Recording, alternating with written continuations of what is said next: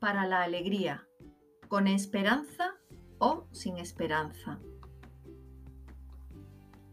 Creo haber repetido muchas veces en las páginas de este cuaderno que, en mi opinión, la gran crisis que atraviesa nuestro mundo no es tanto, como suele decirse, una crisis de fe o de moral, cuanto de esperanza.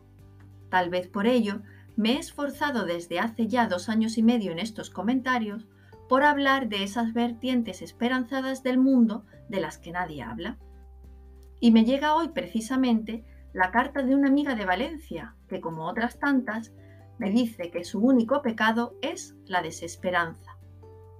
¿Qué moral, se pregunta, puede inculcar a sus hijos que se hacen mayores al lado de la violencia y de la permisividad total? ¿Cómo puede dar lo que no tiene? Puede dar amor, pero el amor desesperanzado es menos amor. No solo esta señora, sino millones de personas podrían firmar estas líneas. Te levantas cada mañana con ganas de luchar y difundir alegrías y pronto viene el mundo con la rebaja y un nuevo atentado.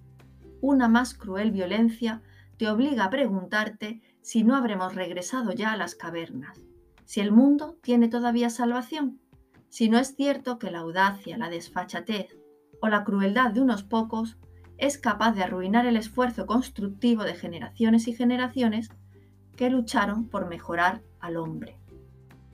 ¿Y qué hacer? ¿Tirar la toalla y hundirnos en el pesimismo y la desesperanza? Espero que se me siga permitiendo continuar gritando que en el hombre hay muchos más motivos de admiración que de desprecios, que en este tiempo brilla mucho más el mal que el bien, porque la hierba crece de noche, o que incluso si viviéramos en un mundo absolutamente cerrado a la esperanza, nuestro deber de seguir luchando por mejorarlo seguiría siendo el mismo.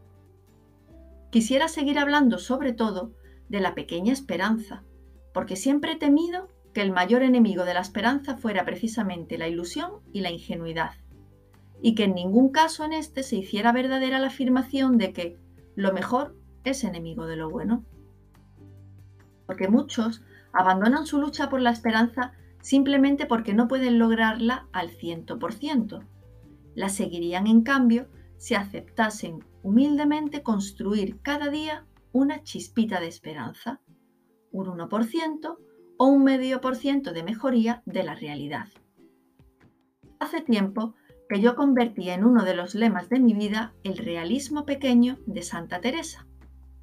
Recuerdo, por ejemplo, aquella ocasión en la que la Santa de Ávila se entera de la catástrofe que para la Iglesia ha supuesto la reforma luterana. Al conocerlo, no se pone Teresa a gritar contra el mundo, no condena a nadie, no clama que todo está perdido, no sueña volver el mundo al revés. Comenta sencillamente, determiné hacer eso poquito que yo puedo y es en mí, que es seguir los consejos evangélicos con toda perfección que yo pudiese, y procurar que estas poquitas que están aquí hiciesen lo mismo. Esa es la clave. Eso poquito que yo puedo y es en mí. Nadie nos pide que cambiemos el mundo.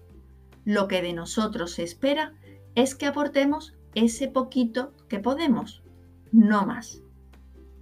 Por eso yo creo que contra la desesperanza no hay más que una medicina, la decisión y la tozudez. Ahora que ya estamos todos de acuerdo en que el mundo es un asco, vamos a ver si cada uno barre un poquito su propio corazón y los tres o cuatro corazones que hay a su lado. El día en que nos muramos, tal vez el mundo siga siendo un asco, pero lo será, gracias a nosotros, un poco menos. Contra la desesperanza no hay más que un tratamiento, hacerse menos preguntas y trabajar más. Pero, ¿Cómo trabajar sin esperanza? ¿El amor desesperanzado no es menos amor? ¿No será un amor amargo? Si amásemos lo suficiente, sabríamos dos cosas. Que todo amor es, a la corta o a la larga, invencible. Y que en todo caso, el que ama de veras no se pregunta nunca el fruto que va a conseguir amando.